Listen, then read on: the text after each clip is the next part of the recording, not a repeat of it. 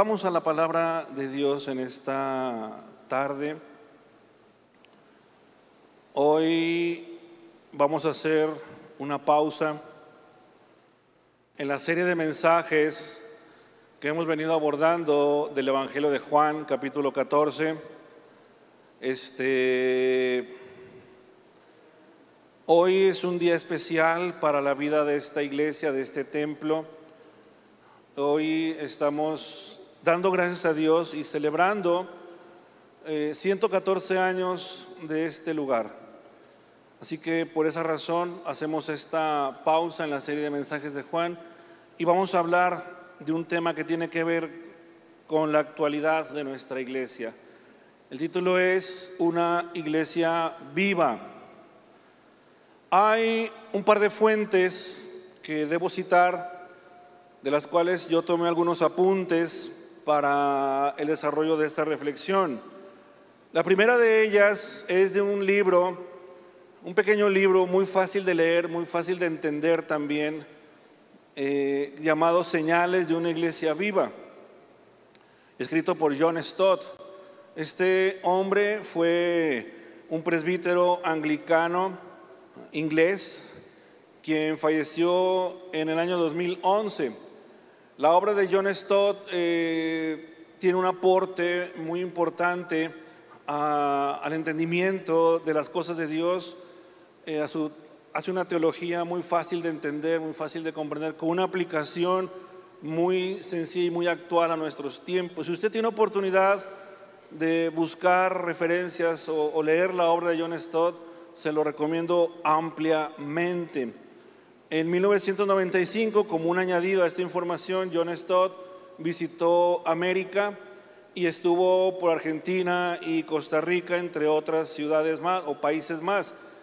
De las conferencias que dio en Argentina y Costa Rica, de ahí se tomaron algunos apuntes y de esos apuntes eh, se hizo este libro llamado Señales de una iglesia viva. La segunda fuente que nos eh, voy a tomar o tomé algunos apuntes de esta. Es de un post que escribió el hermano Edgar Pacheco de la ciudad de Chihuahua a principios de semana. Él escribió un post llamado El avivamiento que nunca llega. Tú lo puedes buscar en Facebook, ahí está este escrito y de ahí también eh, estamos tomando algunos apuntes. Bien, ¿qué es una iglesia viva? ¿O qué entendemos por iglesia viva? Quizás hay quien piense que una iglesia viva es aquella, aquel lugar que cuente con un alto número de congregantes las llamadas mega iglesias de pronto se convierten en la meta de esas pequeñas congregaciones que quieren crecer en número o se convierten también en el sueño o el anhelo de un pastor que quiere ver crecer su congregación y buscan los, las formas, los métodos para que ese lugar crezca, crezca. Y luego pasa de que empieza a crecer numéricamente y de pronto para algunos esa es una señal de que ese lugar está avivado por ese crecimiento numérico. Otros pueden pensar que una iglesia viva es aquel lugar donde esa iglesia es cómoda, tiene aparatos de aire para el calor, tiene clima para ah, el frío, eh, tiene bancas acoginadas, tiene un equipo de multimedia de última generación y, luego voltean y este eh, un, luces, bocinas, eh, un coro monumental de lado a lado y luego como cereza de todo eso un teólogo ahí compartiendo la palabra de Dios. Aunque nadie le entienda al teólogo, pero ahí está compartiendo. Para algunos esos rasgos pueden significar que esa iglesia está avivada.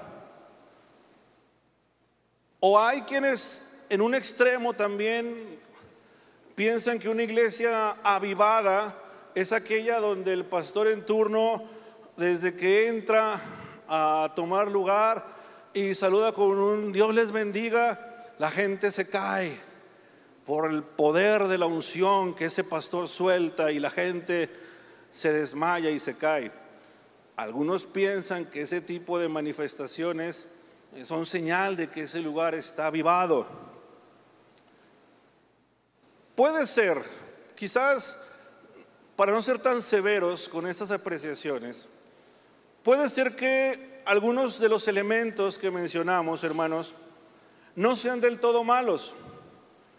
Si son bien aprovechados ¿sí? y son puestos al servicio del Señor, estos elementos que mencionamos pueden ser instrumentos poderosos para la evangelización del pueblo de Dios.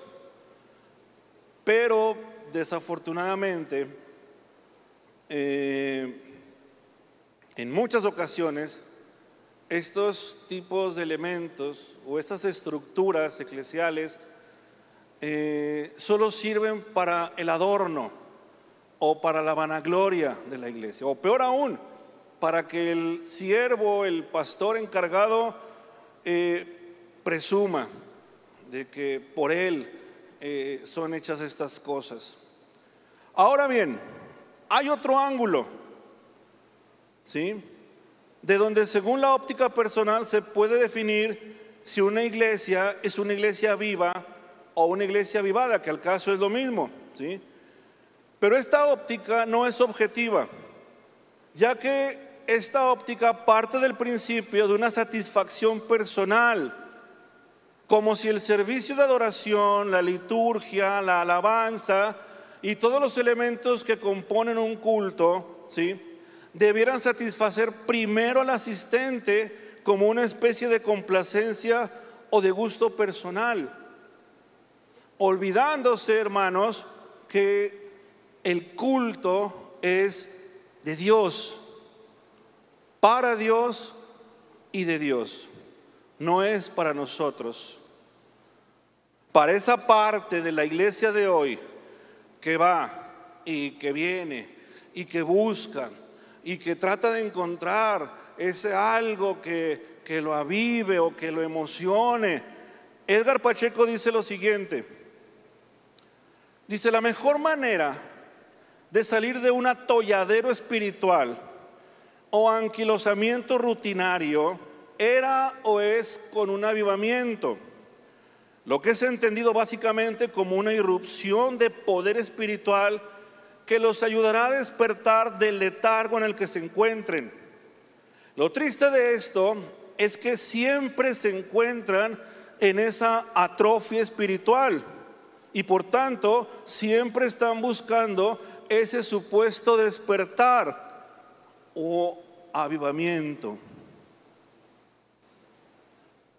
¿Cuántos de nosotros no hemos escuchado frases como estas? Esta iglesia está muy fría. Aquí no se siente la presencia de Dios. O hay otros que digan, hoy no me gustó la alabanza. Hoy no me gustaron los himnos. O frases como estas otras que yo las he escuchado. Y tristemente es como una etiqueta que tenemos puesta como denominación. No debería de ser. Pero cuando nos dicen que en lugar de metodistas somos muertodistas, o cuando en otras denominaciones, con otros hermanos, los llaman bautristes, Ah, ¿dónde vas? Una iglesia bautista. Ah, con los bautistas. ¿O dónde estás? En la iglesia metodista. Ah, con los muertodistas. Dice Edgar lo siguiente. Todavía recuerdo a un amigo mío decir que la única vez que fue una iglesia luterana se tuvo que salir porque aquello estaba muerto. Era más que evidente que la idea del avivamiento y frenesí espiritual había determinado su pensamiento y modelado su personalidad. Para él, la liturgia era un paroxismo sin fin o no era una liturgia aceptable. Dice, dentro del imaginario de dichos creyentes está perpetuamente la idea de que la iglesia debe ser una suerte de agitación entusiasta que incluya la exacerbación de las emociones siempre, por lo que ir a uno de esos servicios y no llorar, no agitarse o no danzar puede ser sinónimo de frialdad espiritual.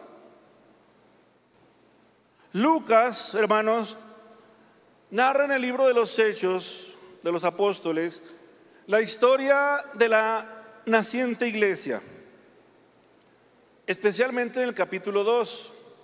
Y si usted ha leído esta historia, ha leído ese pasaje, se va a encontrar o vamos a redescubrir, ¿sí? Que esa iglesia, esos primeros hermanos, esos primeros cristianos que se reunían, no tenían nada, nada que ver con lo que acabamos de mencionar.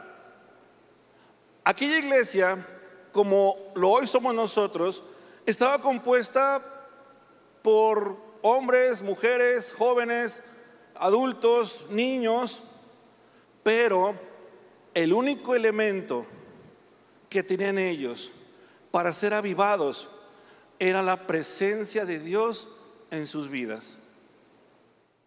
Claro, en esa iglesia, como en la iglesia de hoy, dentro de esa comunidad había problemas, había luchas, había intrigas, había hipocresía. Había hombres y mujeres como Ananías y Zafira, por ejemplo. Pero a pesar de todo, hay algo evidente, algo que Hechos nos enseña. Y es que esa iglesia, a veces llamada, no sé si de forma despectiva, como la iglesia primitiva, que cuando escucho ese término se me figura como que se reunían en cuevas, en cavernas y juca, juca, ñaca, ñaca. ¿Sí? Pero bueno, el término primitivo tiene esa connotación de pronto. Pero aquella iglesia, aquella iglesia que se reunía en Jerusalén, fue profundamente renovada y transformada y avivada por el Espíritu Santo. No había otro elemento más. Hay cuatro señales que John Stott señala en este libro y que él redescubre y comparte en este pasaje de, Hechos. Ahora en sus Biblias, en el libro de los Hechos, capítulo número 2, versículos del 41, perdón, del 42 al 47. Hechos, capítulo 2, versículo 42 al 47. Ahí está proyectado, está en sus Biblias, escuche con atención, dice así este pasaje. Y perseveraban en la doctrina de los apóstoles, en la comunión unos con otros, en el partimiento del pan y en las oraciones. Y sobrevino temor a toda persona, y muchas maravillas y señales eran hechas por los apóstoles. Todos los que habían creído estaban juntos y tenían en común todas las cosas. Y vendían sus propiedades y sus bienes y lo repartían a todos según la necesidad de cada uno. Y perseverando unánimes cada día en el templo y partiendo el pan en las casas, comían juntos con alegría y sencillez de corazón, alabando a Dios y teniendo favor con todo el pueblo. Y el Señor añadía cada día a la iglesia los que habían de ser salvos. Esto es palabra de Dios. La primera señal que encontramos en este pasaje, dice John Stott, es la enseñanza apostólica. Dice John Stott, una iglesia que se considere avivada que se considere viva debe de ser una iglesia que constantemente esté aprendiendo. Es una iglesia que está estudiando constantemente la palabra de Dios. Hechos 2.42 dice, y perseveraban en la doctrina de los apóstoles. Hermanos, aquellos hombres, aquella comunidad de creyentes, esa iglesia tenía hambre, tenía sed, ¿sí? De aprender todo lo que tuviera que ver con Dios a través de su palabra. ¿Cómo podemos entender o aplicar ese hecho a nuestra actualidad al día de hoy? De una forma muy simple. La enseñanza apostólica a la que nos estamos refiriendo nace del estudio de la palabra de Dios. En el caso, ¿sí? de la iglesia de Hechos, el estudio del Nuevo Testamento era la base de la enseñanza apostólica. En pocas palabras, una iglesia viva y que se precie de ser llena del Espíritu Santo es una iglesia bíblica. Es una iglesia donde usted, donde los congregantes, donde los que se reúnen en este lugar, estudian, aprenden y leen la palabra de Dios. Y luego, cuando salen de este lugar, todos los días, en sus actividades diarias, reflejan, comparten con otros lo que han aprendido de la palabra de Dios. Es una iglesia que conoce la palabra. Es una iglesia, es y será una iglesia que no se va a dejar, que no se va a dejar engañar, perdón, por las modernas herejías. Es una iglesia que no será seducida a cambiar de creencia por una razón, porque esa iglesia está nutrida de la palabra de Dios. En el ánimo y en el corazón de aquellos primeros cristianos había esa hambre de conocer más de la palabra de Dios. Sin embargo, y también lo tenemos que decir, tristemente, al día de hoy, en la iglesia de hoy,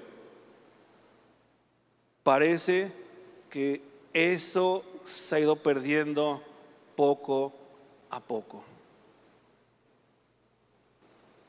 Partamos de algo muy simple y no es esto no es para nadie. Que luego me reclaman y me dicen, no. Pero partamos de algo muy simple. Nos estamos acostumbrando a no traer Biblia a la iglesia. La de hojas. Yo sé que está en los celulares, que está, la proyección. Pero partamos de eso. Hoy en día, esa iglesia de hoy, no quiere aprender. El peor error, hermanos, déjenme decirles algo. El peor error que tú puedes cometer es el de decir, yo no necesito estudiar más porque ya lo sé todo. Yo no necesito que nadie me enseñe porque yo conozco la palabra. ¿Sabes que aquellos cristianos no se cansaban de estudiar la palabra? Dice la Biblia, perseveraban, eran constantes en el estudio de la palabra de Dios. Hoy tenemos que hacer un montón de cosas, hacer una campaña, traer incentivos, eh, hacer invitaciones, eh, traer este, dulces, paletas, chocolates y refrescos para que la gente se quede a la escuela dominical. Asista al estudio eh, bíblico. La segunda señal es la comunión y la ayuda mutua. La segunda marca de una iglesia viva que descubrimos en Hechos, según John Stott, es el amor y el cuidado mutuo entre los creyentes. Si la primera marca es el estudio, la segunda es la comunión. Y la palabra comunión, hermanos, ¿sí? que utilizan algunas versiones de la Biblia, se traduce también como coinonía. El término coinonía describe aquello que tenemos en común o en otras palabras, aquello que compartimos como creyentes en Cristo. Compartimos nuestra fe unos con otros. Hablamos el mismo idioma. Hablamos de las cosas de Dios. Nos nutrimos unos a otros de las cosas de Dios. Si tú te pones a hablar de Dios con alguien que no conoce de Dios, nunca te vas a entender. Hay un aspecto de la coinonía en la que Lucas se refiere. Y fíjense bien en esto, esta tiene que ver con lo que damos. Ese es el énfasis que Lucas aborda en este pasaje. Dice, y todos los que creían estaban juntos y tenían todo en común y vendían sus propiedades y bienes y repartían con todo según cada uno había de necesitar. El adjetivo de coinonía significa generoso. Y en este pasaje Lucas describe la generosidad de esa iglesia naciente. Hoy nosotros, hermanos, tenemos el desafío de dar, de dar y apoyar a los necesitados. Aquella iglesia, aquella comunidad cuidaba de los pobres y compartía con ellos sus posesiones. Y ese rasgo es un rasgo que debe caracterizar a la iglesia de hoy en día. Una iglesia viva o llena del Espíritu Santo es y será una iglesia generosa. Le voy a decir algo que es para la gloria de Dios. No es, no es para mí. Dios me libre de hacer eso o de insinuar siquiera eso. Pero aquí hay gente, hay hermanos que han sido testigos de eso en este tiempo. Si ha habido una llave que ha abierto el camino para que esta iglesia supla y saque adelante sus compromisos, adeudos, pagos y poder dar, poder ayudar esa llave se ha llamado dar. Nunca se me van a olvidar las palabras de alguien que una vez en una junta dijo lo siguiente, y creo que ya se los compartí. Dijo, veo los números y veo las bancas. Veo las bancas y veo los números. Pero lo único que veo es la mano de Dios. Es increíble cómo una comunidad de creyentes, cuando da, recibe de Dios bendición. No es el fin que buscamos, que quede claro. Es lo que Dios hace cuando una iglesia es de puertas abiertas. Cuando una iglesia es, se convierte en un brazo de misericordia de Dios para el necesitado. La tercera señal es adoración, oración y reverencia. ¿A qué venimos a la iglesia? ¿A qué vienes a la iglesia? ¿Cuál es el propósito de asistir domingo a domingo a este lugar? ¿Cuál debe ser el principio o la idea principal de que tú estés aquí? Te voy a decir cuál es. Venimos aquí y nos reunimos en este lugar porque venimos a adorar a Dios. Porque ese debe ser nuestro pensamiento. Venir aquí y adorar, alabar, aún en medio de la prueba aún en medio de la dificultad, aún en medio de la tristeza, la encomienda es alabar, adorar a Dios. Aquellos cristianos, aquella iglesia, dice John Stott, adoraban en el templo y adoraban en sus casas. Vivían una vida de constante adoración a Dios aquellos cristianos no se remitían nada más a asistir al día de la reunión, como el domingo, y decir, ah, ya, requisito cumplido. No, adoraban aquí y seguían adorando en sus casas. Y cuando hacían eso, entonces la gente veía en ellos algo diferente. Porque cuando tú vives una vida de adoración a Dios, y fíjense en lo que les voy a decir, porque esto es para aquellos que les encanta y no han entendido lo que su testimonio implica para impactar al mundo, cuando vives una vida de adoración a Dios integral, entonces el mundo comienza a verte de forma diferente. No te comienza a ver como alguien que eh, eh, eh, estás así, caminas así, y un día reflejas algo y un día dices algo. No. La mejor forma, y esto lo deben de saber, la mejor forma de evangelizar hoy a este mundo no es a través de las campañas, que yo no tengo nada en contra de ellas, pero no ese es el medio. La mejor forma de evangelizar no es repartir folletos, que es bueno hacerlo. La mejor forma de que tú evangelices a alguien es que tú reflejes a Cristo en tu vida.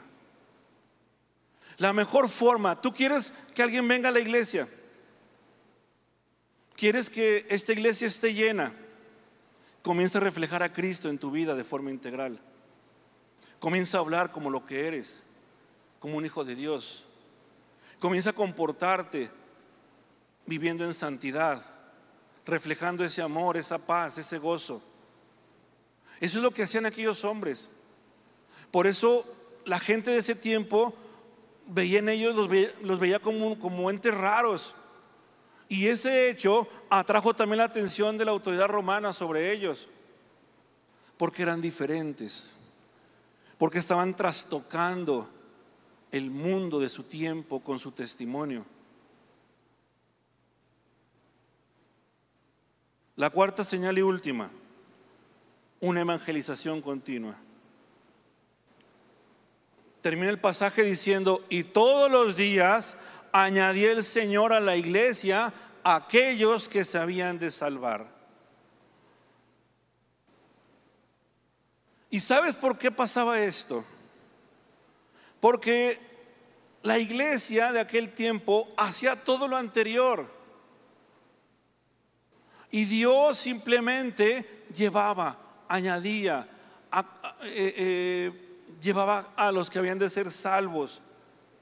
Porque esa iglesia hacía lo que le correspondía hacer. Cuando esa iglesia está llena del Espíritu Santo, esta se abre al mundo necesitado de Dios.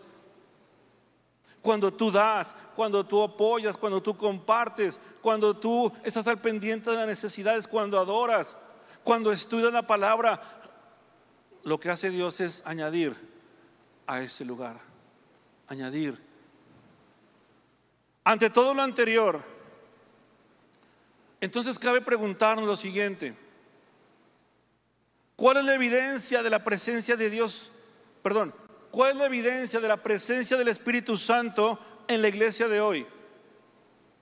Y la segunda pregunta es, ¿cómo saber si nuestra iglesia, ahora sí voy a ser muy particular, ¿cómo saber si aquí en San Pablo nuestra iglesia es una iglesia viva?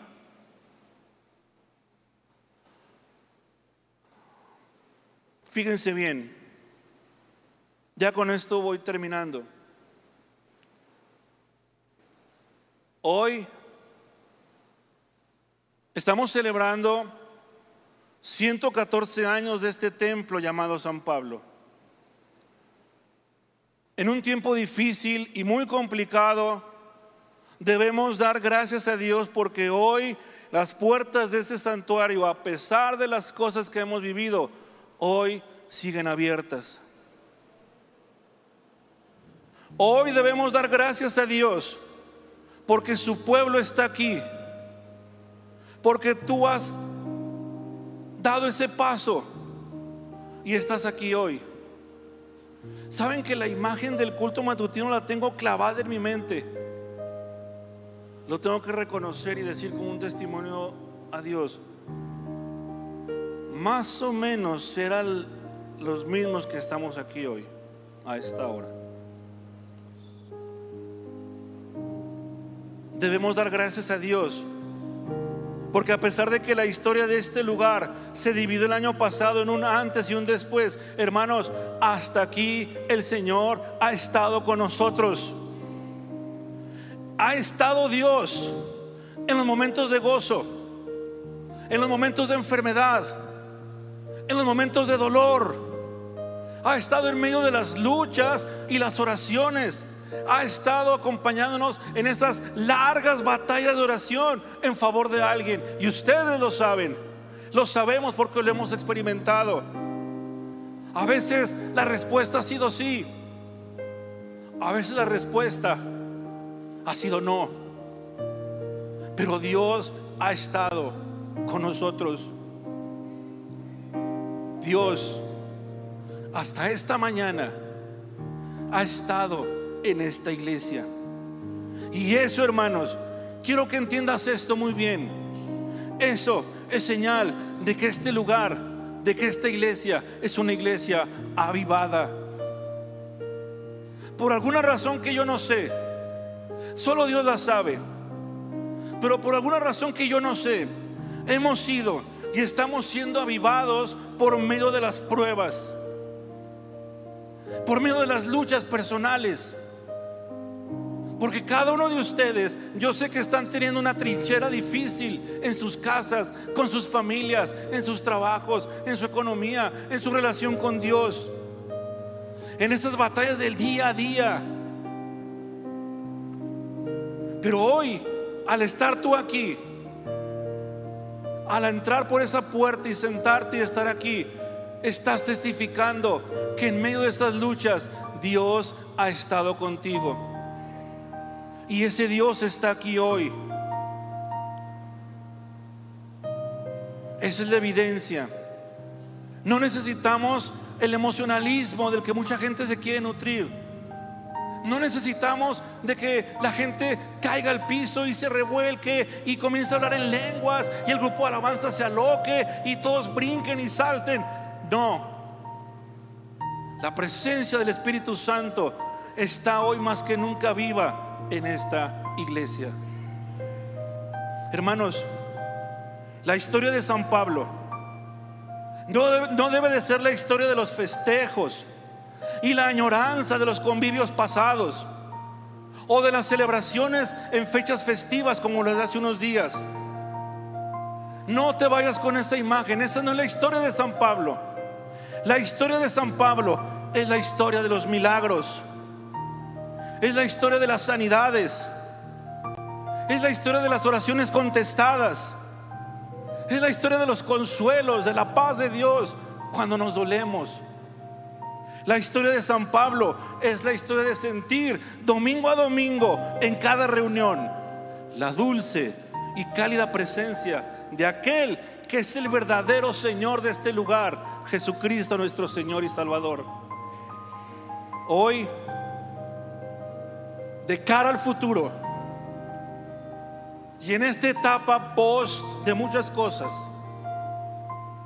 toca a cada uno de nosotros trabajar para que esas mismas señales de las que hablábamos hace un momento sigan estando vigentes en la iglesia de hoy y sean el sello de este lugar. Yo te animo, por esa razón, yo te animo, amado hermano a que no dejemos de aprender más de su palabra. Yo te animo a que todos los días, aquí o en casa, ahora vía electrónica, leas, estudies la palabra de Dios. Que nunca dejes que el hambre y la sed de conocer a Dios deje de sorprenderte. Yo te animo también a que sigamos siendo una comunidad de creyentes cuya comunidad sea el amor, sea la paciencia y sea la tolerancia los unos por los otros, viviendo en la medida de lo posible para suplir las necesidades de otros. Yo te invito y te animo a que entiendas y a que creas que esta es tu casa y que tú eres muy importante en este lugar. Que entiendas que Dios cuando tomó tu vida te plantó aquí con un propósito. Quiero decirte y animarte a que nuestra adoración sea con fervor y gozo. Te animo a que dejes de ver este lugar como el sitio donde las cosas se tengan que hacer a tu gusto. El culto es para Él, no es para ti. la alabanza y la adoración son para Dios, tampoco son para ti. Te invito y te animo a que seas parte del cambio. No solo del señalamiento, de la crítica o de la murmuración. ¿Quieres una iglesia avivada? Provoca todo el avivamiento. Sé tú el que provoque ese avivamiento. No esperes que este llegue, ¿sí? Sin que tú hagas nada. Provoca ese avivamiento en esta iglesia. No esperando que llegue la fecha de la conferencia para que cambien al pastor y llegue otro y, la gente vuelva y, si le cae bien se quede y si no se va. No seas así, no más. Si en 114 años no hemos aprendido eso, hermanos, entonces hay algo que definitivamente no está bien en nosotros.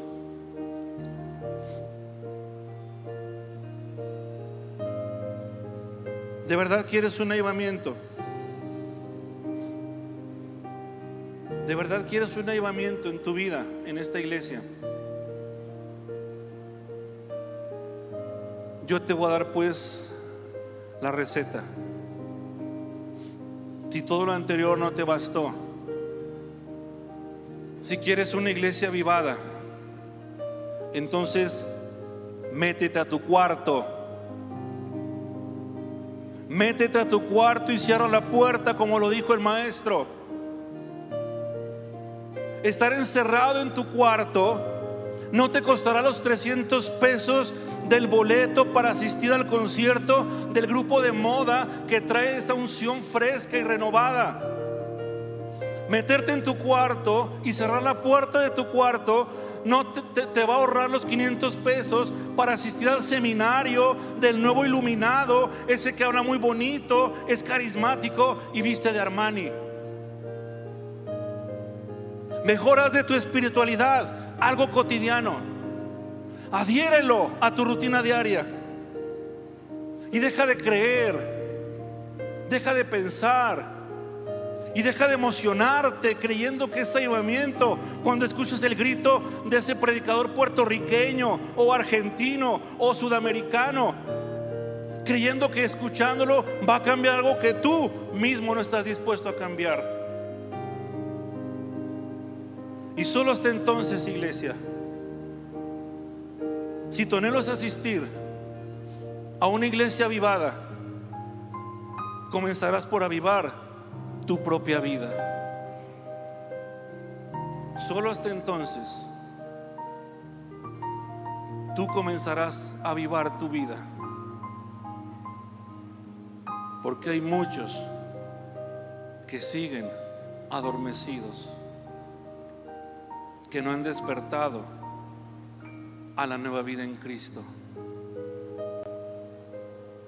Amén.